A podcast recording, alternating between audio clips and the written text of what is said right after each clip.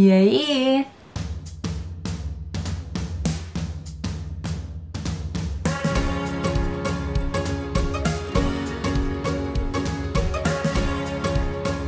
E aí, galera, sejam todos bem-vindos.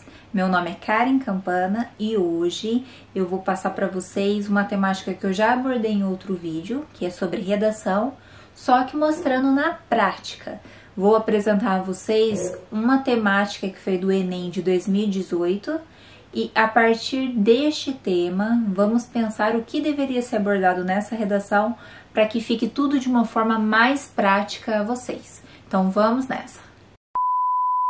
No dia 4 de novembro de 2018, o Enem, o Exame Nacional do Ensino Médio, propôs o seguinte tema: Manipulação do comportamento do usuário pelo controle de dados da internet.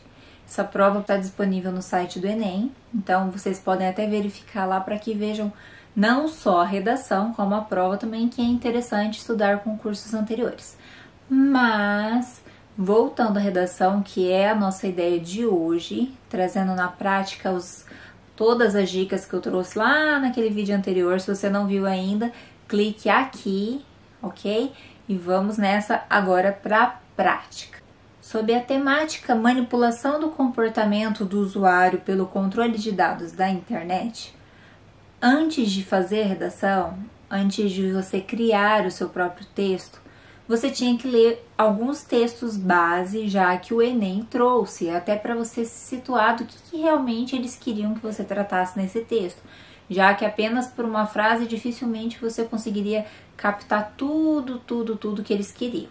Então, eu vou ler com vocês rapidamente esses textos, são quatro trechos muito pequenos, então você poderia ler, registrar alguns dados que continham inclusive no texto para que ficasse mais claro na hora de colocar no papel. O texto número 1, um, que está mostrando aí para vocês na tela, diz o seguinte: Às segundas-feiras, pela manhã, os usuários de um serviço de música digital recebem uma lista personalizada de músicas que lhe permite descobrir novidades.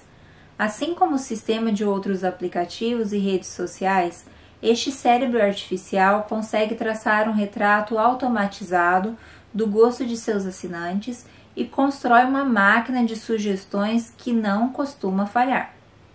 O sistema se baseia em um algoritmo cuja evolução e usos aplicados ao consumo cultural são infinitos. De fato, plataformas de transmissão de vídeo online começam a desenhar suas séries de sucesso rastreando o banco de dados gerado por todos os movimentos dos usuários para analisar o que se satisfaz.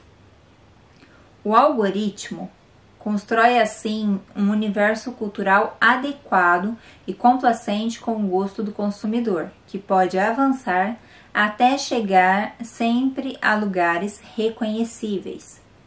Dessa forma, a filtragem de informação feita pelas redes sociais ou pelos sistemas de busca podem moldar, pode moldar nossa maneira de pensar. E esse é o problema principal, a ilusão de liberdade de escolha que muitas vezes é gerada pelos algoritmos.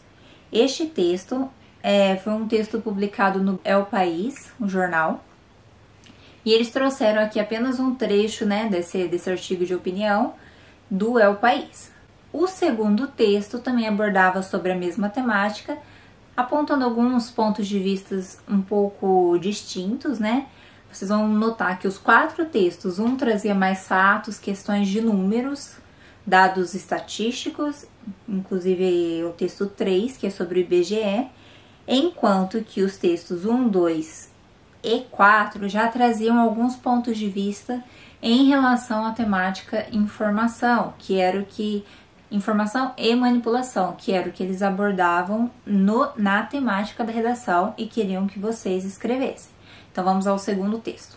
Nos sistemas dos gigantes da internet, a filtragem de dados é transferida para um exército de moderadores em empresas localizadas do Oriente Médio ao sul da Ásia, que tem um papel importante no controle daquilo que deve ser eliminado da rede social a partir de sinalizações dos usuários mas a informação é então processada por um algoritmo, que tem a decisão final. Os algoritmos são literais. Em poucas palavras, são uma opinião embrulhada em código e estamos caminhando para um estágio em que a máquina, em que é a máquina que decide qual notícia deve ou não deve ser lida. Este texto era de Pepe Escobar, A Silenciosa Ditadura do Algoritmo. Então vejam aí, foquem na palavra já ditadura, algoritmo. No texto número 1, um, a questão também do uso de algoritmo e como ele faz a seleção das informações. Por aí já dá para você ter uma ideia do que, que eles querem que você escreva no texto. Texto número 3, o texto do IBGE, que é onde traziam dados numéricos. Vamos aí. Utilização da internet. 64,7% das pessoas de 10 anos ou mais de idade utilizaram a internet. Então, de toda a população, 64,7% das pessoas acima dos 10 anos de idade já utilizaram a internet neste ano de 2016, que é o dado do gráfico. 63,8% dos homens utilizaram a internet. 65,5% das mulheres também utilizaram a internet. Então, digamos que quantidades proporcionais. Aqui o sexo não fez grande diferença, né? O gênero. Então vamos ao terceiro, ao terceiro dado. Cerca de 85% dos jovens de 18 a 24 anos de idade e 25% das pessoas de 60 anos ou mais de idade utilizaram a internet. Então aqui a gente já viu uma discrepância bem grande que quase 100%, 85% dos jovens já tinham utilizado a internet até então, enquanto entre os idosos apenas 25%. Finalidade de acesso à internet em percentual. 94,2 usavam a internet para quê? Para enviar ou receber mensagens de texto, voz ou imagens por aplicativos diferentes de e-mail. 73,3 dessas pessoas eles utilizavam a internet para quê? Para conversar por chamada de voz ou vídeo. Terceiro dado que ele traz aqui é sobre 76,4% das pessoas que já tinham acessado a internet assistiam vídeos, inclusive programas, séries e filmes.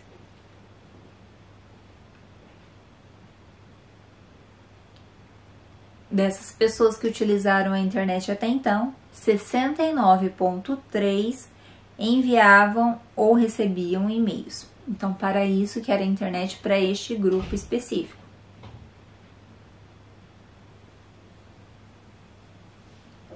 Sessenta e nove ponto três dessas pessoas utilizavam a internet para enviar ou receber e-mails.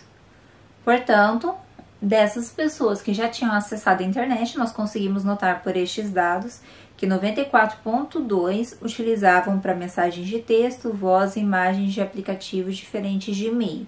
Então, seria mais na área do que? De comunicação, de tudo que a internet oferece, seria como eu, formas de fazer contato com outras pessoas e de até mesmo, quem sabe, divulgar informações. Vamos ao texto 4.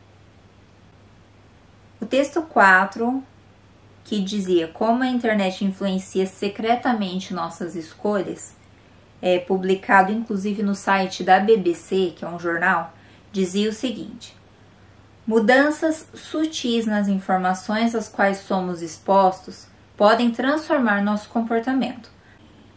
As redes têm selecionado as notícias sob títulos chamativos como Trend Topics ou critérios como relevância. Mas nós praticamente não sabemos como isso tudo é filtrado.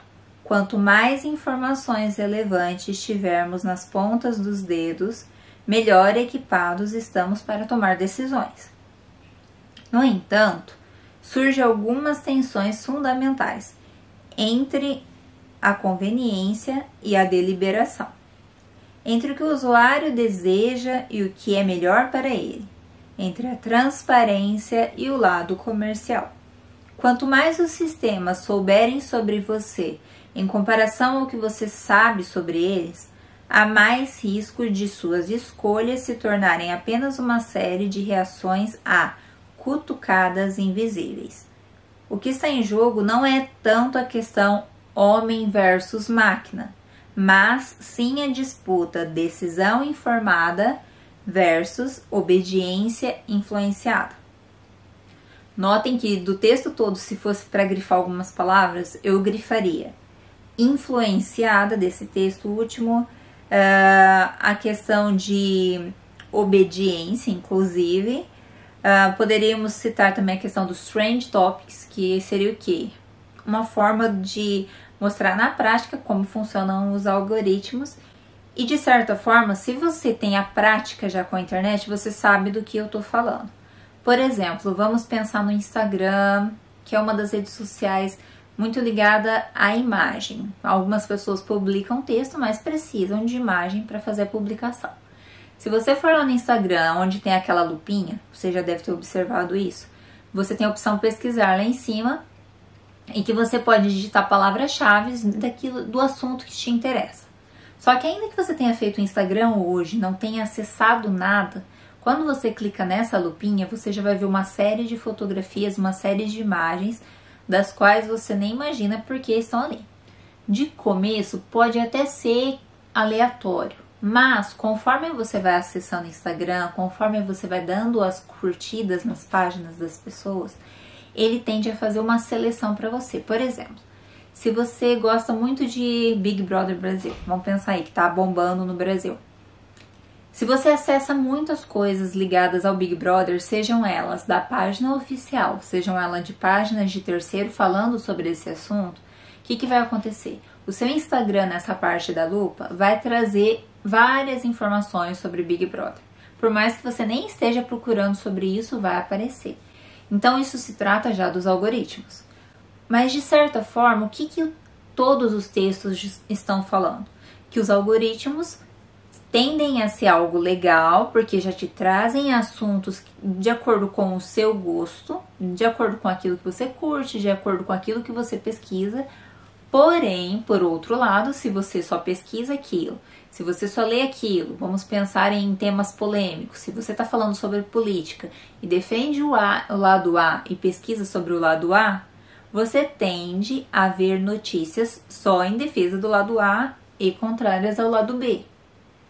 Se você acessa páginas do lado B, a mesma coisa. Muitas vezes você vai ver coisas que vão ser só queimando o lado A, enquanto que o lado B vai ser beneficiado. Por quê? Ele vai fazer seleções de, de fontes. Se, por exemplo, você acha que o jornal X é de visão de esquerda, provavelmente, se você curte as coisas da direita, esse jornal vai aparecer para você sempre apontando como uma fake news. Não que o jornal seja importante falar isso. Vai aparecer como fake news porque uma certa parte da direita pode ter colocado ali que aquilo se tratava de uma notícia fake news, algo que é falso. A mesma coisa do outro lado. Se a esquerda quer que você, que é a favor da direita, veja coisas pertinentes a ela, ela provavelmente só vai conseguir te atingir se você der oportunidade para ver essas páginas de esquerda.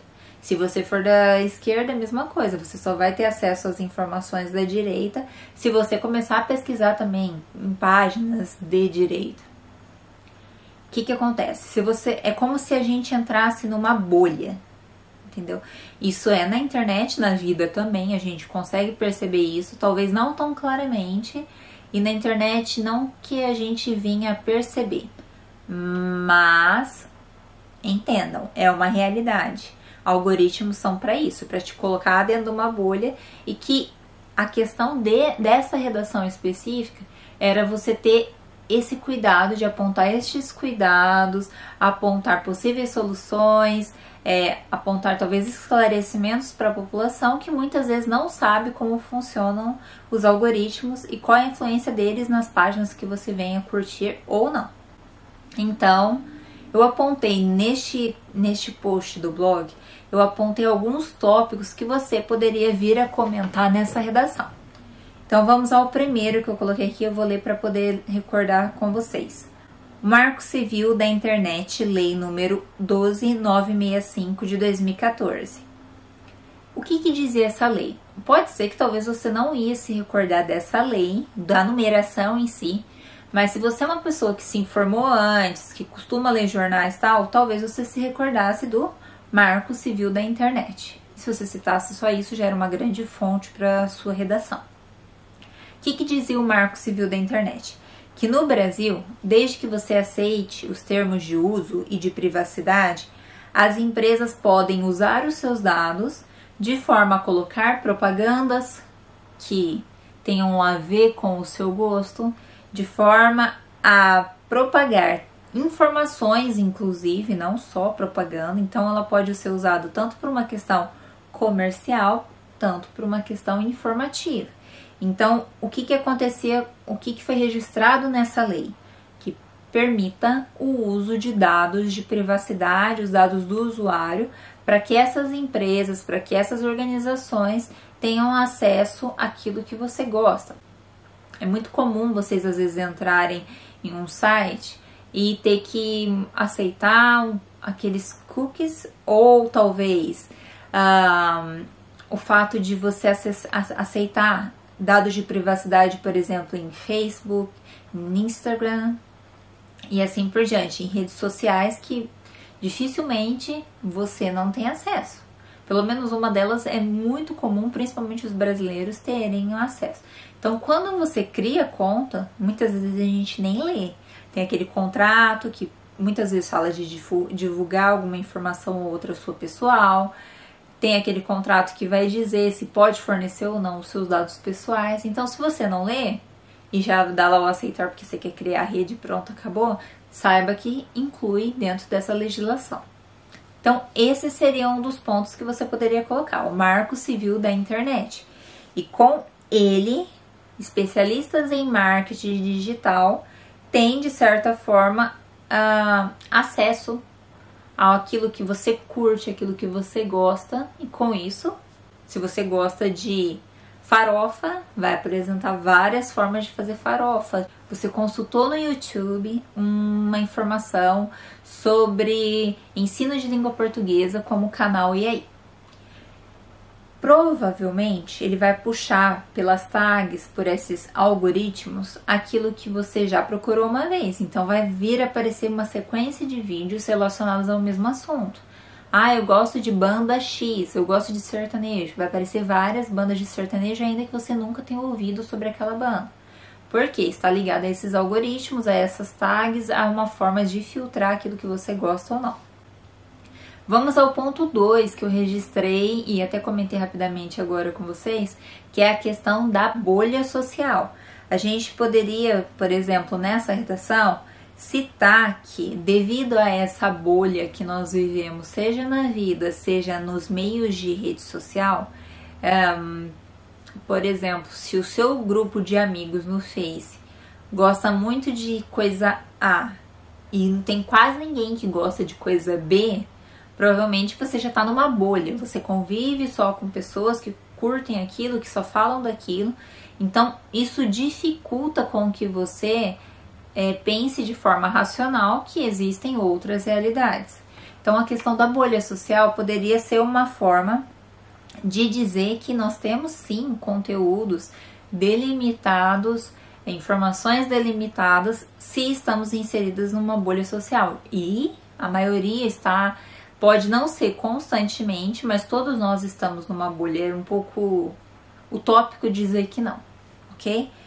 A terceira coisa que eu apontei no blog foi as eleições para o presidente nos Estados Unidos. Em 2018, nós tivemos no mundo, que né, foi só nos Estados Unidos, mas que deu um impacto no mundo, porque nós envolvemos assuntos de economia e de política, foi as eleições do presidente americano Donald Trump.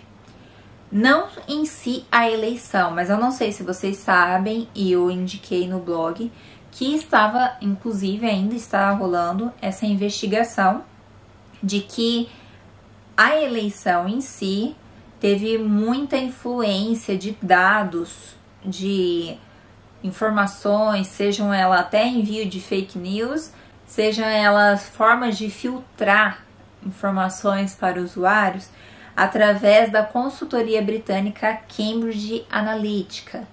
Essa é uma das empresas que está sendo envolvida no processo. Existem até vídeos, reportagens na internet que está envolvida possivelmente com as eleições de Donald Trump. Ou seja, é, com os dados, houve uma forma de delimitar e jogar informações para o público, de forma que talvez sim influenciasse as eleições. Isso aí é um ponto de vista. É um ponto de vista, mas é algo que está sendo investigado. Talvez você poderia não apontar que você é a favor ou que você é contra Donald Trump. Não é isso que eu estou falando. Você pode ser como não pode ser, isso aí pouco importa. A questão é que há um processo de investigação da Cambridge Analytica e as eleições de Donald Trump. Então, por que que há? Ah, e se eu sou bem informado, eu sei que houve talvez uma possível manipulação de dados e disparo de comunicações e nessa investigação tá falando sobre isso. Posso talvez duvidar disso ou posso concordar plenamente, mas a questão é, há uma investigação para isso. Então, se há uma investigação para isso, poderia ser sim um fato a ser mencionado na redação. Eu não estaria apontando, não estou dizendo para vocês apontar se é a favor ou se é contra, se acredita ou não acredita. A questão é, há uma investigação sobre, foi divulgada em vários jornais, e se essa se o resultado vai ser de que houve mesmo essa fraude ou não, independente de, a gente sabe com essa informação, com, com essa investigação, que há empresas que fazem isso. Então, ali no caso, como você teria que falar de manipulação de dados, você poderia citar o exemplo de que é uma das investigadas, porque se é uma das investigadas, é possível que isso exista, não especificamente só com eleição ou com eleição dele, mas pode acontecer com outras situações, com uma questão de julgar informações para os usuários em relação a um produto, por exemplo. Então, serviria como base, ok? Vamos ao ponto 4. Eu espero que vocês sigam assistindo, não peguem questões de política aqui, estamos falando de redação e de dados, ok? Vamos ao ponto 4. Vazamento de informações oficiais dos Wikileaks. Por meio do analista de sistemas Edward Snowden, houve uma crise diplomática entre diferentes países devido ao vazamento de informações oficiais. Saiu isso no Canal Tech, na Fronteira este foi outro fato importante dentro dessa temática. Então, esse vazamento de informações beneficiou ou não beneficiou a, a, os países em si, as empresas em si que estavam envolvidas.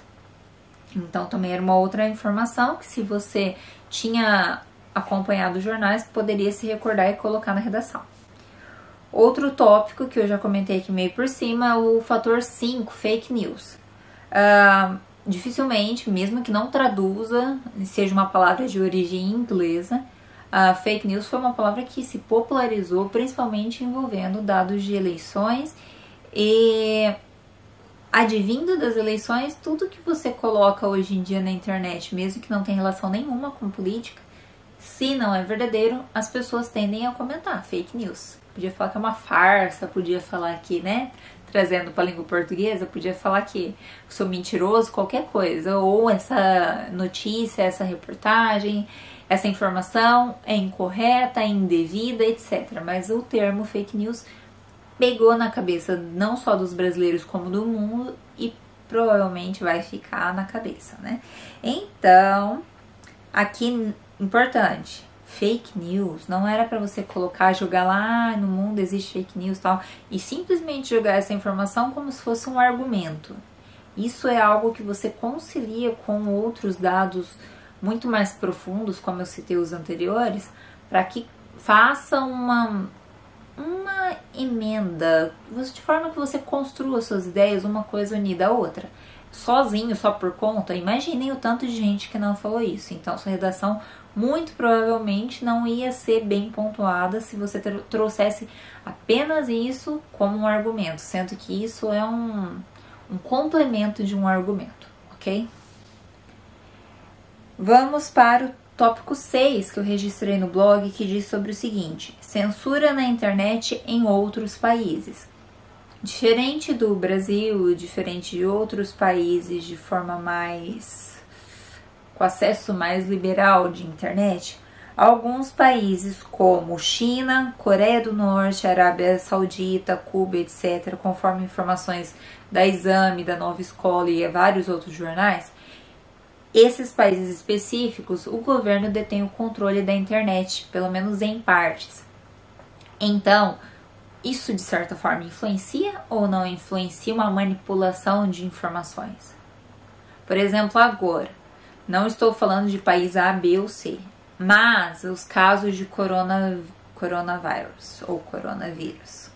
Se a gente for pensar, muitos governos podem ser que estão disfarçando os dados, já que envolve uma questão de saúde, envolve uma questão de posicionamento, envolve uma questão de política e economia. Então isso poderia acontecer sim. Outro argumento conciliado a, outro, outros argumentos que você poderia citar é a questão de nível de leitura no Brasil. Já que estamos falando do Exame Nacional do Ensino Médio de um teste específico do Brasil, poder, você poderia apontar dados relacionados à leitura, à busca de informação. Afinal, dentre os brasileiros, a média de livros no ano é de dois livros por ano. Então, se a gente for comparar com outros países, principalmente desenvolvidos, a questão de educação, a questão de leitura, não é algo que o Brasil está muito à frente. E de certa forma, se você tem menos leitura, você tem menos conhecimento e você tem menos bagagem para apresentar argumentos, para contrariar argumentos, para contrariar é, posicionamentos, é, colocar em dúvida, pelo menos, a ideia, a opinião, a informação que alguma mídia, alguma pessoa venha a trazer. Então, o nível de leitura poderia ser algo que você poderia abordar. Outro fator que eu coloquei no tópico 8 foi o seguinte: privacidade na internet. Este poderia ser outro argumento. Esse privacidade na internet não é aquele tópico que eu mencionei antes sobre lá, você lá quando você cria redes sociais. Não é disso que eu estou falando. Estou falando de privacidade literalmente a minha, a sua, quando você está na internet. Por exemplo, se você segue redes sociais, provavelmente, se você tem um Instagram, se você tem um Face, se você tem um Twitter, enfim, se você tem uma rede social, muito provável você joga fotos lá, às vezes você joga é, até reportagens mesmo. Enfim, eles conseguem ver mais ou menos aquilo que você gosta, aquilo que você pensa. Da mesma forma que cada vez mais, devido à chegada da internet, a gente sabe muito da vida do outro, porque né, a gente vomita as informações na internet. Não estou generalizando, alguns bem menos, né? Mas eu, por exemplo, sou bem liberal, já aviso.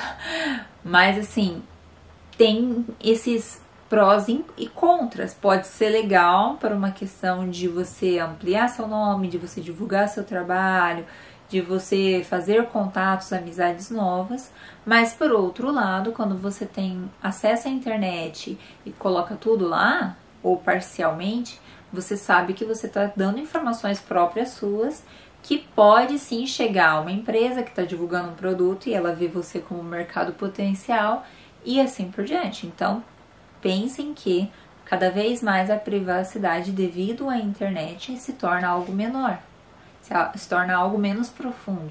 Então, isso pode, de certa forma, influenciar, inclusive, a manipulação dos dados, dos conteúdos que chegam às pessoas. Afinal, eles sabem o que a gente gosta, eles sabem aquilo que a gente segue. Outro tópico que eu coloquei no meu blog, no tópico 9, foi o seguinte: Fim do anonimato na internet. O que dizia isso? O que quer dizer isso? Sem ferir a Constituição Federal, já que não se trata necessariamente de um direito, era possível defender o fim do anonimato na internet, caso o candidato quisesse. Quando eu digo que sem ferir a Constituição Federal, é porque lá no tema, logo abaixo, depois dos textos, dizia o seguinte: vou até voltar aqui para vocês. A partir da leitura dos textos motivadores e com base nos conhecimentos construídos ao longo da sua formação, redija um texto dissertativo argumentativo, que eu já vou comentar isso com vocês, em modalidade escrita formal de língua portuguesa, sobre o tema manipulação do comportamento do usuário pelo controle de dados na internet, apresentando proposta de intervenção que respeite os direitos humanos. Então, isso era imprescindível. Não adianta você dar uma ideia louca lá no seu texto sobre, ai, vamos cortar o anonimato de todo mundo e todo mundo tem que divulgar a cara. Desde que seja uma proposta que não fira os direitos humanos, você poderia colocar lá. Então, tinha que ser algo bem pensado, não uma ideia talvez macabra ou ditatorial ou o que seja, ok? Então, ali no caso, você poderia cuidar disso, colocar isso, mas cuidando desse, desse detalhe muito importante, ok? No ponto 10, eu disse o seguinte: não como argumento principal, mas para traçar um paralelo entre algo que já ocorreu ou ainda que seja ficção e realidade, vocês poderiam mencionar sejam livros históricos, sejam livros de filósofos, sociólogos, enfim, trazer pensamentos de outras pessoas para que servisse de base teórica. E também, se caso quisessem, conhecessem, supondo que você saiba alguma história fictícia, seja ela de série, seja ela de filme, seja ela de livros, e que talvez teria relação dessa questão comunicação, poder, manipulação de informações, e que você poderia talvez traçar um paralelo, é, construir o que é real e o que é fictício, até linkando com os pensamentos dos filósofos, que daí não seria fictício, mas seria dados, né? Seriam dados não, seriam pensamentos de pessoas que são da área, que são muito estudiosas da cultura humana, da população, da sociedade. Então, sim, são dados técnicos. Então, conciliado a isso, ficção, realidade, ou que seja só realidade relacionando livros anteriores, tudo isso poderia servir, seja de base teórica, quando eu falo dos, dos pensadores e de informações passadas, seja ficção com a realidade. Você talvez registrar, seja um episódio de uma série que você assistiu, uh, seja um filme, enfim, aquilo que vocês, onde vocês viram que houve manipulação devido à comunicação, Principalmente se fosse alguma história, algo que você lembrou relacionado à internet, que seria, nossa, perfeito para você linkar isso, você poderia colocar na sua redação. Então não é como argumento, argumento principal ou que seja um, o segundo argumento. Estamos falando de uma forma de você linkar, de talvez começar o seu texto ou que seja terminar o seu texto fazendo esse jogo realidade e ficção e os pensadores, obviamente, você incluiria no meio do, do texto, como base teórica realmente dentro dos seus argumentos, ok? Estamos falando de comunicação e manipulação de dados para de forma que molde, inclusive, costumes que envolva em si a sociedade, envolve em si o consumo. Então nós temos aí a sociedade que está inserida nesse processo e a sociedade que ao mesmo tempo ela é moldada por isso. Como que a internet, se a gente for pensar, a internet é algo recente, né? A gente está falando aí de coisa de 30, 40 anos em países mais avançados atrás. E a gente vê cada vez mais um avanço. Eu eu de certa forma eu vejo que a minha geração, pelo menos aí o povo dos Trentinha, conseguiu pegar bem essa, né, como que foi essa oscilação, essa crescente da internet. Uma época que você tinha malemar o MS-DOS, que tinha lá C, dois pontos e tinha que digitar. O pessoal dos adolescentes aí acho que nem sabe o que é isso, mas procurem na internet. A época que você, que você tinha isso, de repente chegam as redes sociais, é, chegam novas informações. Hoje em dia você consegue conversar com alguém do outro lado do mundo, da mesma forma que você consegue conversar com outro mundo. Seria muita ingenuidade sua você achar que empresas, é, pessoas que querem né, o nosso, o seu dinheiro, o meu dinheiro, o seu dinheiro, o nosso dinheiro, uh, pessoas que querem crescer suas marcas, uh, pessoas que querem moldar as cabeças politicamente. Então, se você descartar isso, olha, me desculpe, você tá em outro mundo. Então é importante vocês entenderem que essa temática foi uma temática bastante interessante, ao meu ver. Não tão difícil de escrever, afinal é algo que, né, atinge todo mundo, mas com dados, com informações, com fatos passados, base teórica, talvez poderia complicar. Por isso, volto ao tópico número 1 um do vídeo anterior sobre redação que eu falei: leitura. Se você não tem leitura, talvez você encontrar dificuldade nessa redação. Quem está se preparando, corra atrás do prejuízo. Ler reportagens, ler jornais. Se você não gosta de A ou de B, mídia X ou Y, meu, esqueça isso. Leia X, Y. Quanto mais informação você tiver, mais você constrói a sua própria opinião, o seu posicionamento. Não adianta ficar lendo só coisa de A que vai dar o quê? Merda. Você vai acabar tendo uma posição, é como, né, se a gente tivesse com os olhos tapados aqui, igual, né, burro, né, que falam, né? Não consegue ver o que tá além. Então é como se você visse só o que está aqui no seu foco de visão. Portanto, isso ia te talvez te atrapalhar numa redação, caso você seja essa pessoa delimitada. Ah, importante isso que eu falei é toda na questão de argumento. Vamos pensar agora na conclusão. Uma redação basicamente é o seguinte: na introdução, você vai meio que dar uma ideia do que, que você vai estar tá falando. Porque por mais que tenha os textos base, imagine que a pessoa, o avaliador, quem está lendo sua redação, supondo que ela saísse dali e fosse para um leitor qualquer aí na rua, na internet. Ela precisa saber do que você está querendo falar. Então, na introdução tem que ter uma base, tem que ter um um start, tem que ter um começo daquilo que você vai vir falar depois na, em seguida. E desde então, talvez na introdução seja um lugar legal para você colocar a questão de ficção e realidade, que eu dei o exemplo de às vezes você mencionar uma série, um filme ou etc. Vou até apresentar um exemplo muito bom sobre isso, já posto para vocês o link. Enfim, na, no desenvolvimento, que nós estamos falando de dissertação argumentativa, que era o que eles pediram. Dissertação trata-se de expor ideias. argumentativa está indicando que você tem que trazer argumentos. Não, não é que você quer ou não. Se é, é dissertação argumentativa, você deve sim expor um assunto e principalmente argumentando. Então, na introdução, né, faz uma breve, um breve resumo daquilo que você vai vir falar, já querendo introduzir literalmente, desculpa aí a repetição do termo, mas é de forma que você já introduza aquilo que você vai vir falar nos tópicos seguintes, que são nos parágrafos de desenvolvimento. Essa questão de parágrafos de desenvolvimento quantidade varia muito. Eu diria de 2 a 3 para você não se atrapalhar.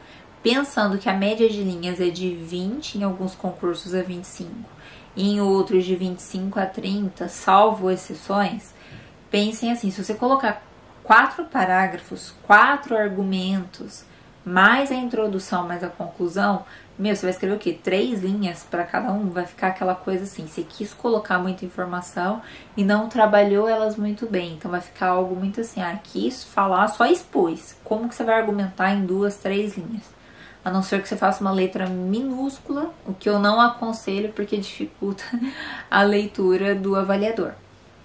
Então, no desenvolvimento eu faria dois ou três parágrafos, depende de quantos argumentos vocês apresentariam. Porque a ideia legal seria que em um parágrafo você coloca um argumento e o outro parágrafo você coloca um outro. E se você tiver um terceiro também. Caso você tenha dois argumentos e saiba falar bem deles, ótimo, não precisa do terceiro. Então, pensem assim: um parágrafo de introdução, um de conclusão e desenvolvimento, dois ou três. Eu diria essa média. Não é uma fórmula exata, mas funciona razoavelmente bem, se você tiver o conteúdo, claramente. Conclusão. Conclusão, mais do que retomar aquilo que você falou, importante. Quando a gente está falando de uma problemática, geralmente num texto dissertativo argumentativo, vai ter um problema. Se você tem um problema, você tem que fazer o quê? Isso mesmo, resolver. Então, assim, diante da problemática, o que você, cabeça pensante, colocaria como solução? Então, quais, quais as soluções? Por exemplo, neste caso aí, se você sabe que ocorre uma manipulação é, de dados para chegar nos usuários, esses dados na internet, né? Se você sabe que existe isso, quais são as formas de solucionar isso? Talvez não é que você vai chegar e cortando falando, não, não pode ter isso, não pode ter isso de algoritmo, porque daí talvez a internet seria um pouco burra, que a gente sabe que é legal também você gostar de A, de B e C e aparecer aquilo para que você tenha mais sobre aquele conteúdo. Mas, considerando a bolha, como resolver isso? Então, pensem em soluções. Por exemplo, talvez a criação de uma legislação, talvez criação de campanhas para que divulguem essas informações para a sociedade, que a maioria da sociedade que está assim hoje em dia, ainda mais hoje em dia. Isso a gente estava falando de dados de 2016, daquele gráfico do IBGE, redação era de 2018. Imaginem agora que nós estamos falando de 2020. Quatro anos a internet evoluiu e muito.